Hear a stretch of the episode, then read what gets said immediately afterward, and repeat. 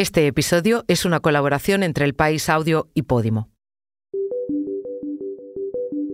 No hay otro país en el que se hagan más trasplantes que en el nuestro, y siguen subiendo cada año.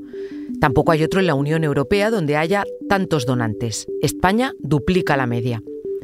Si hablamos de trasplantes renales, en 2023 hubo 3.688 personas que recibieron un riñón. Son datos que los periodistas de salud del periódico publican anualmente, pero hay ocasiones en las que su trabajo se cuela en casa a la vez que lo hace la incertidumbre. Soy Silvia Cruz La Peña. Hoy en el país... Papá, ¿cómo se vive con el riñón de otra persona?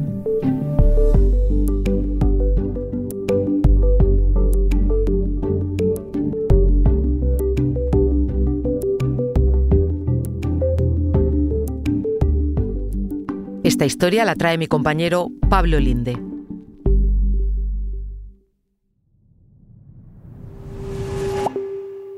Hola, bueno, pues que acaban de llamarme de Carlos de Haya, que hay riñones para mí.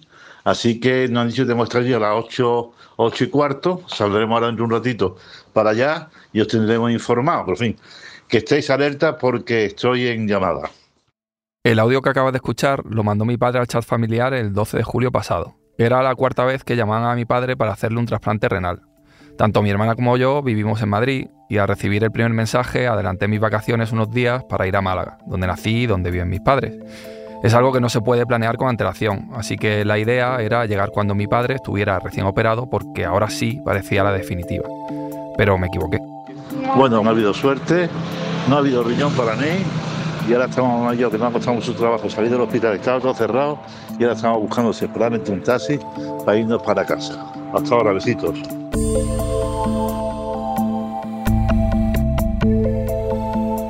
Escribo en el país desde hace más de 15 años y estoy especializado en temas sanitarios y de salud. He cubierto desde la pandemia de COVID hasta las enfermedades desatendidas en África. Y claro, también escrito de riñones y de trasplantes. Cada año contamos que España sigue siendo líder. El año pasado se hicieron 5.861. Pero aunque me paso el día hablando con médicos, la mayoría de lo que sé hoy de trasplantes lo fui descubriendo pocos meses antes de estos dos audios que acabas de escuchar cuando mi padre empezó este proceso. Se llama Enrique y tiene 77 años. Le detectaron una insuficiencia renal hace unos 7 u 8. En todo este viaje, hasta hoy, hemos aprendido las complejidades que hay detrás de un trasplante, lo bien que funciona en algunos aspectos el sistema en España, que lleva 32 años seguidos como el líder mundial de donaciones que salvan vidas. Pero también hemos vivido lo duro que puede llegar a ser, que cuando se hace un trasplante, el proceso no acaba con la operación. El trasplante es una fase más, como lo es la diálisis previa, las llamadas para la cirugía que luego se quedan en nada, la incertidumbre del rechazo, los efectos secundarios o los muchos medicamentos que le acompañarán el resto de su vida. A este punto llegamos por culpa de la hipertensión que sufre mi padre desde hace más de 20 años, en la que intervienen muchos factores. Y de hecho, tú, bueno, tú no dices que no, pero tu problema renal viene del tabaco. En No, parte. Tú dices no. que no, pero sí. No, no, no. Mi padre ha tenido un trabajo estresante, un estilo de vida no del todo saludable y seguramente, aunque él no quiere reconocerlo, tiene mucho que ver que se pasó media vida fumándose tres cajetillas de educados al día. Además de aprender, en todo este tiempo hemos hablado mucho de su riñón. Mi problema renal Viene de la hipertensión. de la tensión. ¿Y de la tensión de qué te crees que viene? No, perdón, necesariamente. Gente Bueno. que es hipertensa, Sí, hipertensa claro. porque no fuma. Claro, No, sí, no. sí, hay gente hipertensa Yo- que no fuma, no- pero, no. pero en, en tu caso, que te fumabas tres cajas de tabaco, tres Yo, paquetes yo de tabaco. nunca sé si el problema del riñón está causado por la tensión alta o la tensión alta está causada por el riñón. Mi hermana, mi madre y yo llevamos años batallando con mi padre para que se cuidase, pero no suele hacernos mucho caso, hasta que se lleva un susto, como cuando dejó de fumar. En cambio, con el riñón siempre fue más disciplinado. Cuando le detectaron el problema, los médicos creían que quizá podría vivir sin necesidad de diálisis ni trasplante, a base de dietas que seguía con bastante rigor, salvo alguna cosa, como decía aquel. Pero llegó un momento en el que dejaron de ser suficientes. Mi padre iba a vivir más que sus riñones. Unos sanos filtran cada minuto lo que equivaldría a media taza de sangre para eliminar los desechos y el exceso de agua del organismo, pero los suyos cada vez lo hacían peor.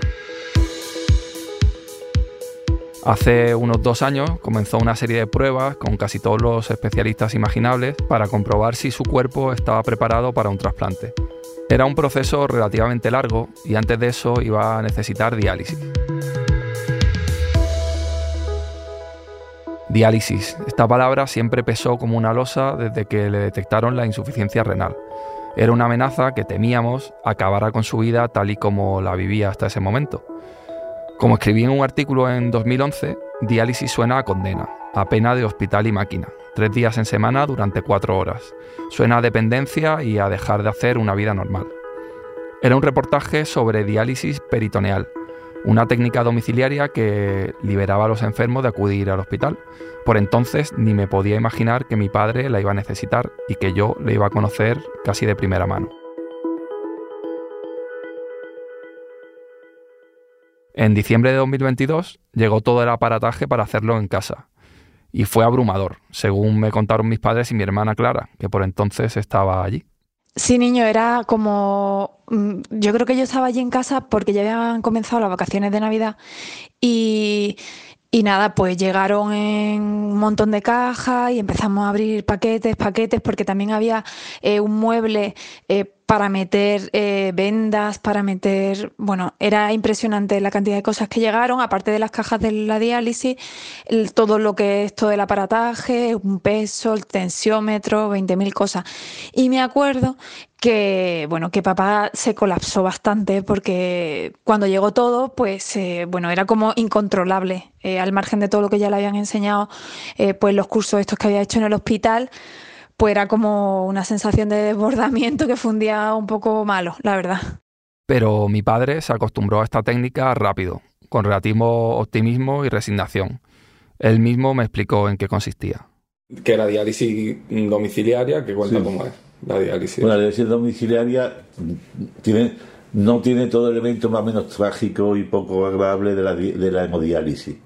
Eh, la diálisis te la hace en casa, te hace, bueno, pues depende de los días. Bueno, yo empecé con cuatro días a la semana, después pasé a cinco. Y tienen que hacerte una pequeña operación, una incisión para meterte por ahí un tubito en, el abdomen.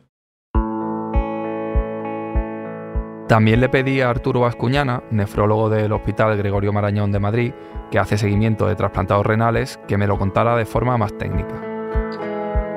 Pues utilizamos una membrana en, la, el abdomen que se llama peritoneo, que utilizamos como membrana para eh, eliminar agua y sustancias tóxicas del cuerpo. Y eh, hay ese tubito que te sale desde el abdomen, que es la, primera operación que te hacen, eh, engancha una bolsa.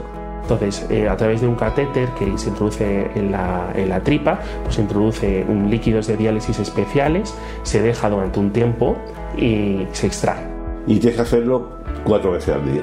El paciente se lo introduce y se lo pone él mismo. Y entonces es una bolsa que te mete líquido en, en el peritoneo, de ahí por osmosis lo, hace, eh, eh, hace el papel que no hace el riñón también existe la posibilidad de que una máquina por la noche pues le, le, infunda directamente los líquidos a través del catéter y se lo extraiga. Eso lo hacía fundamentalmente la gente que tiene que trabajar pero en fin, estamos jubilados, estamos pendientes fundamentalmente de eso, y la diálisis no me, no me fue especialmente penoso. Eh, lo que pasa es que el paciente tiene que saber, es la particularidad de esta técnica, que tiene que saber pues conectarse de una forma estéril pues, para evitar infecciones, porque no deja de ser un tubo que va a la tripa, y tiene que saber utilizar las bolsas e infundir las bolsas, o meterlas dentro de eh, pues, el líquido dentro de la tripa. Un momento, ahora volvemos, pero antes te contamos una cosa. Hoy en el país te recomendamos Urracas, historias increíbles y sorprendentes con Martina Klein, Raquel Ribarrosi y Lula Gómez. De cuatro a seis minutos tarda el ojo a acostumbrarse a la, oscuridad. Por lo tanto, los, piratas iban con un ojo tapado porque en el momento que entraron al interior o se lo destapaban y entonces tenían un ojo bueno o se cambiaban el parche y con este ojo podían... Con el ojo que estaba ya en penumbrita y lo tenían acostumbrado. Urracas es un podcast exclusivo de Podimo, porque escuchas mientras te informas con las mejores historias, te regalamos 30 días gratis de suscripción a Podimo, la app de podcast y audiolibros. Date de alta en podimo.es barra hoy en el país. Después solo 4,99 euros al mes.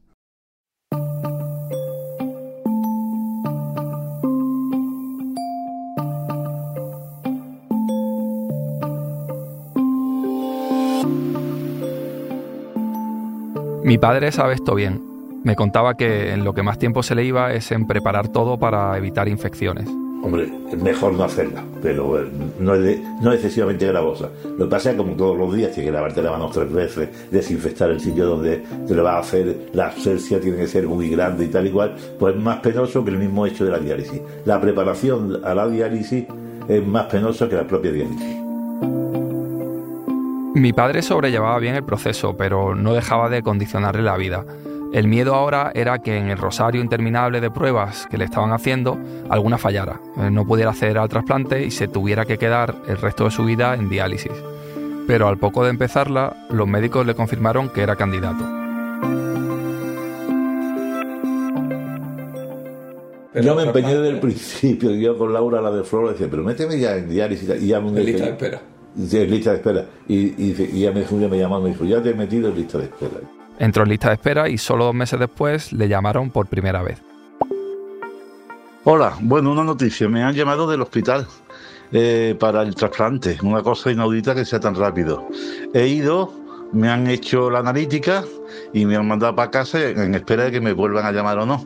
Hay dos riñones para trasplantar, estamos cuatro personas y yo voy de suplente, pero bueno, en principio me ha dicho una enfermera que eso no tiene mucho nada que ver. Pero en fin, está alerta y pendiente de mis mensajes. Besitos. Era mucha casualidad que le trasplantaran a la primera, pero a la edad de mi padre no es raro que los tiempos de espera sean relativamente cortos. Más allá de que el riñón tiene que ser biológicamente compatible, también buscan que receptores y donantes sean de una edad similar no tendría mucho sentido ponerle a una persona de 30 años el riñón de otra de 80, que tiene, por así decirlo, poca vida útil.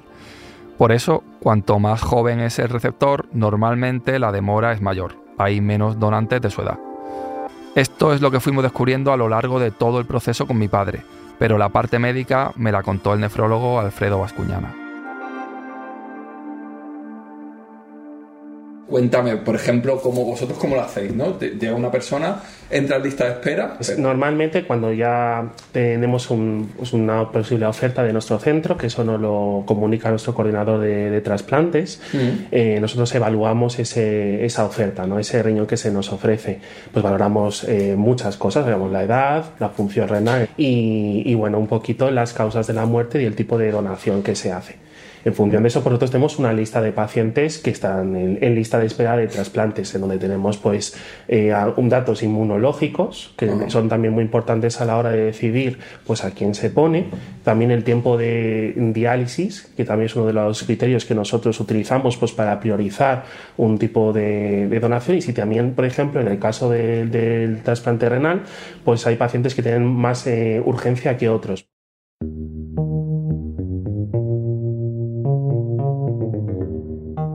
En el último audio de mi padre que hemos escuchado, decía que más o menos da igual ir de titular o de suplente, y tampoco era así. Hay mucha incertidumbre inevitable ya que nadie sabe cuándo llegarán los riñones compatibles. Y otra parte de la incertidumbre puede que tenga que ver con que al sistema quizá le hace falta un poco de empatía y no dar a los pacientes y a nosotros, sus familiares, cosas por sabidas cuando no lo están. Parte de toda la mecánica se va descubriendo sobre la marcha, a base de hablar con los otros candidatos al riñón. Normalmente, por cada donante hay cuatro, dos titulares y dos suplentes, y todos aguardan juntos en la misma sala de espera. Yo tenía eh, curiosidad de ver qué pasaba ahí. Normalmente llaman a cuatro personas, casi todo el mundo va con algún familiar. Yo fui a veces con mamá, a veces solo y entonces allí te sientes y por una parte hay un sentimiento de solidaridad, porque todos estamos enfermos del riñón y todos estamos pendientes de eso, pero por otra parte hay un sentimiento de, emulación o de, adversidad, porque sabes que si aquel le vive bien el riñón, tú te vas a quedar sin riñón. Pero esa tensión yo no la vi, en primer lugar porque la frecuencia del trasplante es, muy alta. Hay gente, me dijo, aquí hay gente que ha estado hasta 10 veces. Pero bueno, sabes que 10 veces pues serían como por 10 semanas. Sí, pero eso lo sabes a posteriori, porque es que tú, estás, tú estabas hablando todo cuando ya sabemos todo, pero cuando tú fuiste la primera vez no teníamos ni idea ni de ni de cuándo te iban a volver a llamar, ni de no, exactamente. a volver a llamar. Y un tiempo que hubo un parón, hubo un tiempo en que hubo un parón. Por eso que tú cuando te llamaron la primera vez que haces suplente, pero todo no sabíamos qué iba a pasar. Sí, pero todo el mundo estaba allí muy confiado aunque a ser trasplantado. Tuvo suerte con vivir en Málaga, donde hay un hospital de referencia para trasplantes, que no todas las ciudades tienen. Y bueno, y eso y, era ese ambiente de espera allí en, mitad de mitad de la de, entre la escalera y tal, donde esperaba, y se daban casos curiosos. De frente, por ejemplo, recuerdo una señora mayor que venía con la hija, venían de un pueblo de Almería, se habían levantado, a la, había la ambulancia, había recogerla a las 3 de la mañana o algo así, y bueno, se tiraron, pues yo creo que salimos ese día por la noche, se desde las 3 de la mañana y ya por la noche otra ambulancia se la llevaba porque no había sido trasplantado. Con las sucesivas llamadas empezamos a entender mejor que si iba de suplente las posibilidades eran muy remotas. Todos los pacientes a los que llaman son a priori compatibles. Les han hecho muchas pruebas y, salvo imprevistos, los titulares saldrán con los riñones trasplantados. Pero siempre tiene que haber suplentes para no desperdiciar ningún órgano en caso de que por algún motivo no le valga el que va como primera opción, aunque sea a costa de una pequeña incomodidad y desconcierto entre el resto de los pacientes. La media era de una llamada cada dos o tres semanas. Hola, muy buenos días. Bueno, pues aquí me tenéis, sin trasplante ni nada, con el riñón viejo y esas cosas.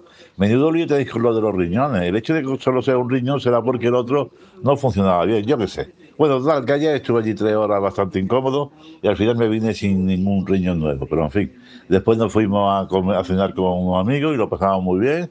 Y hoy pues tenemos una comida con otros amigos y esas cosas.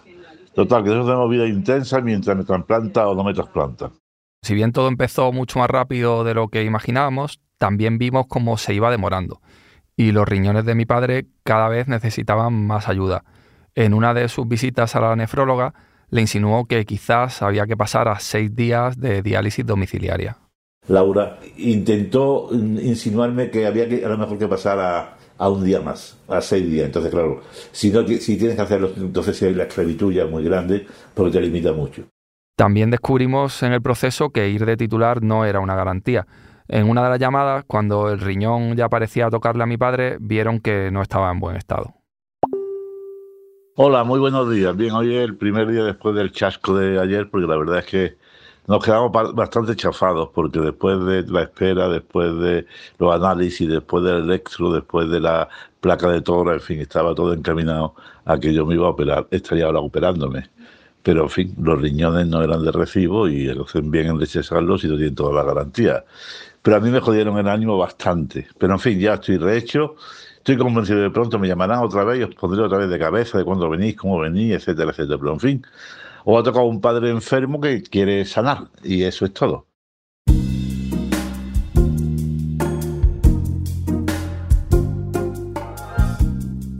Aunque la incertidumbre era total, tras adelantar mis vacaciones pensaba pasar tres semanas en Málaga y tenía la esperanza de que operaran a mi padre en ese tiempo. Pero pasaron y me tuve que volver a Madrid. Y como suele ocurrir, a los pocos días volvió a sonar el teléfono.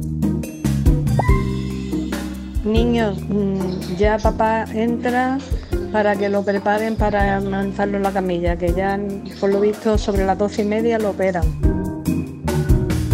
Esta vez sí iba de titular y sí, fue la definitiva. Y, ya está. Yo estoy esperando a la prima que venga y, eso es lo que hay. La quinta llamada, el 2 de agosto. No que haya más problemas. ¿eh? Ya vosotros decidís cómo lo hacéis. Un beso. Fue llegar ese mensaje y mi hermana y yo compramos de nuevo el billete a Málaga. Mientras íbamos en el tren cruzando Toledo, Córdoba, estaban operando a mi padre. Yo iba bastante confiado con que todo iba a salir bien, pero mi hermana en estos casos suele ponerse un poco más nerviosa. De la estación nos fuimos al hospital y como media hora después las cirujanas salieron a informar de que todo había salido aparentemente bien, que en unas horas lo pasarían a planta y que nos podíamos acercar a verlo tras un cristal, porque en las primeras horas, los trasplantados deben mantener un aislamiento estricto para evitar infecciones. Pero te operaron por la tarde, porque yo me acuerdo que cuando yo llegué a Málaga todavía estaba y era por la tarde-noche. No, Te tuvieron ahí esperando un montón de rato. Sí, porque, porque cuando ya entré en el quirófano eh, había algún había un problema. De hecho, yo estuve dos veces o tres veces en la mesa de operaciones y me, me quitaron, porque los cirujanos urólogos tenían otra urgencia y yo estuve esperando, pues yo creo que estuve en la antesala de quirófano pues dos o tres horas, que son las que se retrasaron. Yo creo que esperaron al final la intervención quirúrgica empezaría a las tres y media, a las cuatro de la tarde, y yo creo que para las cinco, cinco y media ya estaba yo en rehabilitación, y ya es cuando, cuando me visteis vosotros. En realidad, la operación de trasplante de riñón es una cirugía que implica cierta complicación pero sobre la que los urólogos tienen bastante experiencia. Como explicaba el nefrólogo del Gregorio Marañón, consiste en unir tres cosas. La arteria del donante, del riñón del donante con una arteria del propio receptor, la vena con la vena y el uréter, que es por donde sale eh, la orina, pues a la vejiga. Ya me quedé dormido y, y desperté en rehabilitación Claro, en reanimación. que, que yo recuerdo que dije, pero sí, como me querían ya ir para subir para la planta, la nefrología, dije yo, pues yo estoy muy bien aquí para que me vaya a mover. Y ya es cuando ya sí te vi a ti, y a, mamá y a Clarilla y, y estaba ahí esperándome. Y yo después ya tengo un poquito nebuloso por lo menos las 24 horas siguientes. Claro. ¿Y tú en la operación te metiste con miedo? No, yo no, yo, yo no tuve con miedo en ningún momento, ni, ni en la operación, ni antes de la operación, ni en la operación, ni en principio después de la operación. Lo que pasa es que yo creía que una vez operado y habiendo salido el trance quirúrgico, pues ya todo era cuesta abajo. Que lo más difícil había pasado lo pensó él y lo pensamos nosotros. Pero el carrusel de emociones en la espera del órgano no es nada en comparación con el que llega tras el trasplante. Este es el primer audio que nos mandó mi padre al día siguiente de la operación. Hola, muy buenos días. Qué alegro me diste anoche cuando vi llegar al apartamento este a mi despachito. Me dio mucha alegría, me, emocioné mucho. Pero en fin, lo importante ya ha pasado, que ya has recuperado y que vosotros tres estáis juntos, que era lo que a mí me preocupaba. Es verdad que no estaba planificado así, pero en fin, tenemos también dotes de improvisación. Y ya está, he pasado una buena noche, eh, no, no he tenido molestias, solo la sed, y he dormido a rato y bastante bien. Espero que esta mañana ya pueda quitarme de la sed, ir mejorando y espero veros pronto. Ahora tengo algunos, algunos encargos. Para mamá, me tiene que traer la, el pirigalillo y el reloj, que no lo tengo. Para Pablo, mi padre fue una de las 3.688 personas que se trasplantaron de riñón en España el año pasado. Ya tenía su riñón nuevo, y es más, ahora tenía tres riñones. Claro, eso, eso, yo me enteré antes, pero una sorpresa. Y yo se lo digo a todo el mundo porque todo el mundo se queda como que abierto. Porque todo el mundo cree que me quitan un riñón y me ponen otro. Y no, y el riñón me lo ponen en la barriga, en el abdomen. Y yo no estoy, no muy gordo, pues me, lo toco, me, me, noto que ahí tengo el riñón. O sea, la, diferencia de otro, en unos momentos más que en otros. Yo en un momento el riñón trabaja más y está más grande, y en otros no. Y lo noto, con otro el riñón y está en la barriga. Para evitar infecciones, los trasplantados de riñón están en una planta del hospital con más restricciones de las habituales. Tras la operación podíamos verlos solo en un momento de la tarde. Cada día íbamos mi hermana, mi madre y yo y nos turnábamos para estar con él unos 20 o 30 minutos cada uno, ya que tampoco permiten que pase más de una visita a la vez. A partir de ese momento, la obsesión se llama creatinina. Es un concepto con el que cualquier enfermo renal ya estaba antes muy familiarizado porque su aumento va marcando el deterioro de los órganos. Y yo entré con creatinina en 7, cuando lo tomaba tener 1, y aquello no bajaba. Todos los días, pues de 7 a 6, de 6 a 5, pero, no, pero bueno, hasta así, iba despacito, iba muy, medio muy, medio. Muy lento, muy lento, y, y no alguna médica pensaba que sí, que el riñón estaba empezando a funcionar, que era un poco perezoso, pero estaba funcionando, y otros decían que pensaban que no. En este momento lo pasamos muy mal, tanto mi padre como nosotros. Yo creo que lo peor de todo fue eso que veía yo, que, el riñón no iba y tenía la amenaza del rechazo. Sin mencionarlo, le damos vueltas a algo a lo que al principio no le dimos mucha importancia. Le habían dejado puesto el catéter que sirve para la diálisis peritoneal. Esto no estaba en los planes iniciales. Nos dijeron que era por si acaso, pero ahí empezamos a sospechar que quizá los médicos no tenían tanta fe en que el trasplante saliera bien. Pues en principio sí, la operación era quitar. me dijeron que me iban a quitar, incluso firmé un, Pero después la nefróloga Laura me dijo, hemos pensado, le hemos dado muchas vueltas, hemos pensado que no te lo vamos a quitar. Claro, si te quitan el catéter, si te quitan el catéter, ya no pueden volver a hacerte la peritoneal. La diálisis peritoneal. La peritoneal. Porque ya te han roto el peritoneal y entonces ya tienes que ir a la hemodiálisis. Entonces ahora lo que hicieron conmigo, igual que también con otras personas, yo con las personas mayores fundamentalmente, es dejarnos el catéter puesto por menos una, un mes o dos para ver si el riñón funciona. Y claro, conforme pasaban los días en el hospital sin que la creatinina bajara, este miedo se hacía más presente. Claro, yo como decía era el decano de la planta, porque ahí la gente, los jóvenes estaban menos de una semana. Yo tuve un compañero de habitación que era marroquí y, él llegó allí después que yo, a los dos días de ser trasplantado yo, trasplantado a él y él estuvo cuatro días y los cuatro días se fue, después me lo encontré en una consulta médica y estaba estupendamente. O sea que la edad también influye en el tiempo de recuperación. Aunque el riñón no iba del todo bien, los médicos dijeron que quizás era cuestión de tiempo. Ya le aportaba poco estar en el hospital, así que a las tres semanas de la operación le dieron el alta. A mí se me había acabado el permiso por la operación y las vacaciones de verano, así que tuve que volver a Madrid. Por suerte, mi hermana se pudo quedar allí y mi madre no tuvo que afrontar los cuidados sola. Ella es, junto a mi padre, la que más ha sufrido todo este proceso la que le ha cocinado para que tuviera una dieta baja en proteínas y potasio, la que le ha acompañado al hospital para revisiones, la que ha estado en la sala de espera en las llamadas para el trasplante. Mi madre se llama Clara, tiene 74 años y aunque está muy bien física y mentalmente, el desgaste psicológico de estos meses también ha sido muy fuerte para ella. Por lo que me contaron, los días tras el alta fueron muy difíciles. Así lo recuerda mi hermana. Después de todos los días de incertidumbre en el hospital, cuando le dieron el, alta a papá, eh, él estaba eufórico y eh, fuimos a recogerlo y lo llevamos a casa donde lo estaban recibiendo todos sus hermanos, así que fue un momento muy emocionante. A partir de ahí empezó una etapa eh, que no pintado, que no era tan eh, fácil como en principio todos esperábamos. De hecho, a partir de ahí se abrieron, por un lado, el frente de la organización de toda la medicación, que no es nada sencilla eh, y también nos generó bastante estrés. De hecho, yo estaba allí y estuve colaborando, pero pensé a lo mejor en personas que están solas y que son mayores y lo vi eh, muy, muy estresante. Bueno, vamos a empezar el pasillo diario. Aquí tenemos exactamente...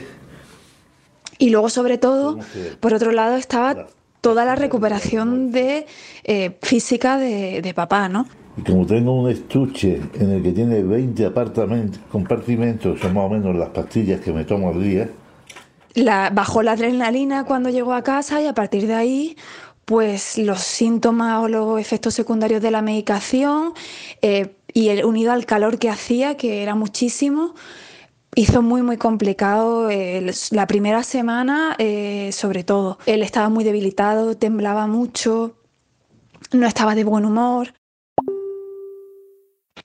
Hola Pablo, bueno ya sabes que sigo con el dolor con los atascos, con la hemorroides, con la molestia, con el cansancio, metido en la cama, he hecho un coñazo. La verdad es que el operatorio está haciendo bastante peor de lo que yo me imaginaba. No sé lo que durará esto, pero en fin, espero que no demasiado porque no estoy dispuesto a aguantar mucho este coñazo. Eh, fue una semana muy muy complicada y también nos dejó ver que bueno que a partir de ahí sobre todo se iniciaba otro proceso que para nada iba a ser ni corto ni fácil eh, y sobre todo sin la atención eh, médica y con todas las preguntas que te surgen, pues iba a ser un, tiempo bastante difícil. A mi hermana también se le terminaron las vacaciones. Se volvió a Madrid a finales de agosto sin que el riñón terminara de funcionar. A los pocos días recibíamos este audio de mi padre. En principio, la última análisis de, que me hicieron da como un ligero principio de rechazo, con lo cual el médico considera que es necesario un tratamiento eh, de fuerza para evitar que ese rechazo prospere. Es decir, al día siguiente volvería a ingresar en el hospital porque el tratamiento era intravenoso y no podía hacerlo desde casa ni con pastillas. Y entonces mañana a las 9 de la mañana ingreso de nuevo en, en el hospital y ahí me dan el tratamiento que puede durar 5, 6, 7 u 8 días, depende del nivel de resistencia que tenga mi cuerpo.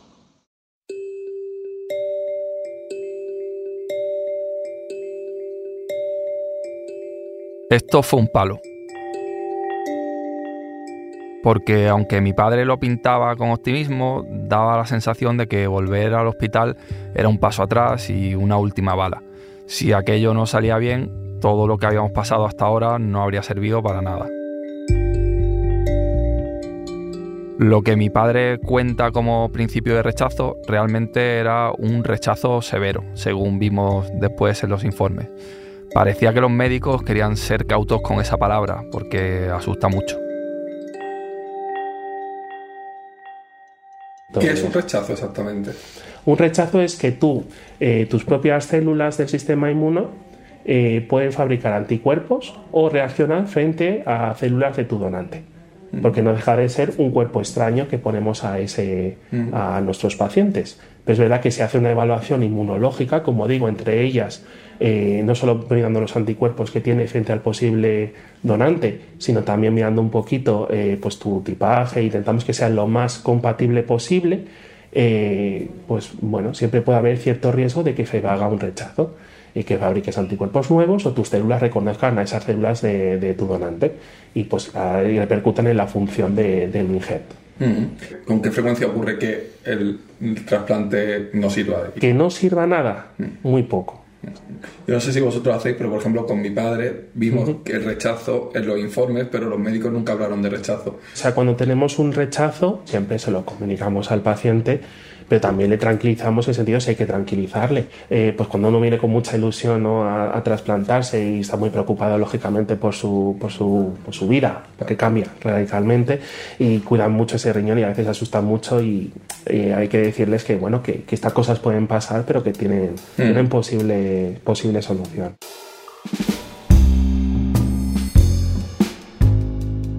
no todo iban a ser malas noticias. Después de una semana en el hospital, el riñón comenzó a funcionar, poquito a poco. Hola, muy buenos días. Bien, pues yo progreso adecuadamente.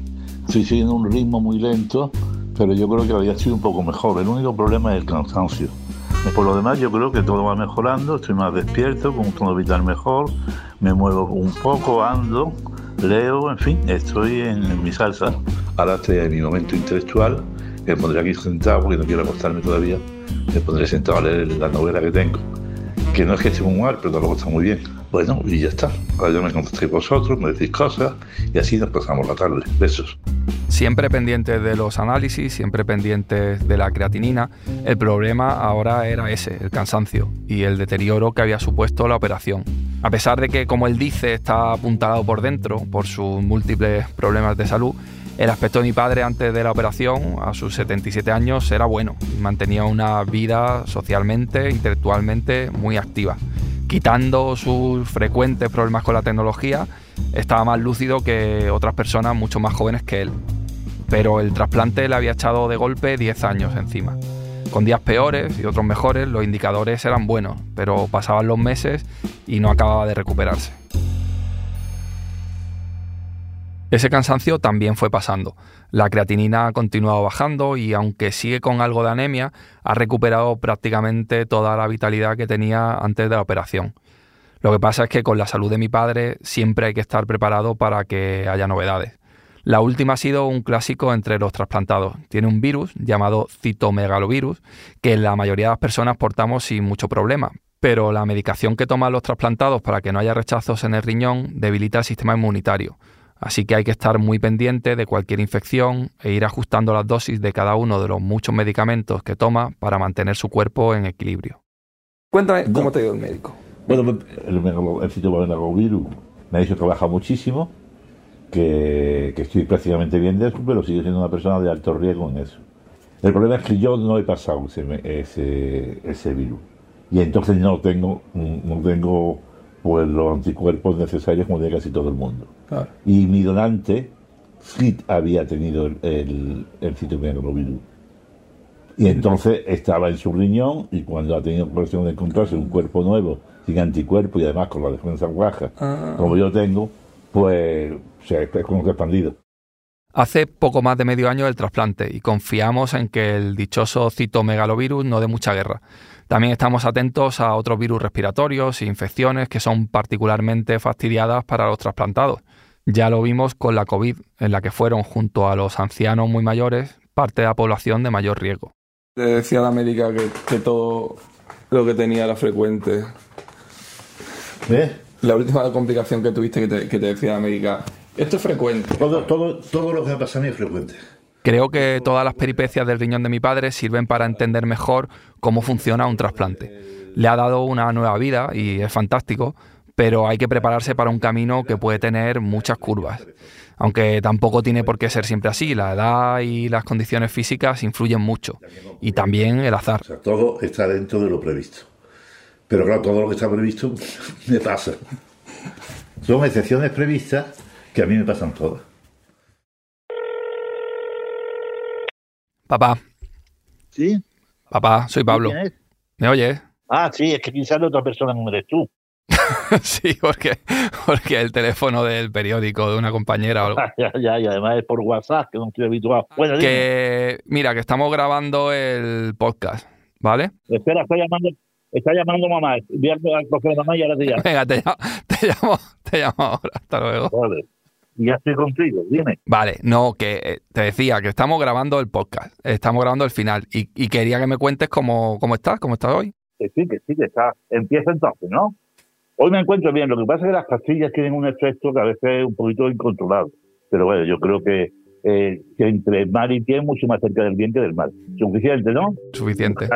Venga, un besito. Chao. Chao. Chao.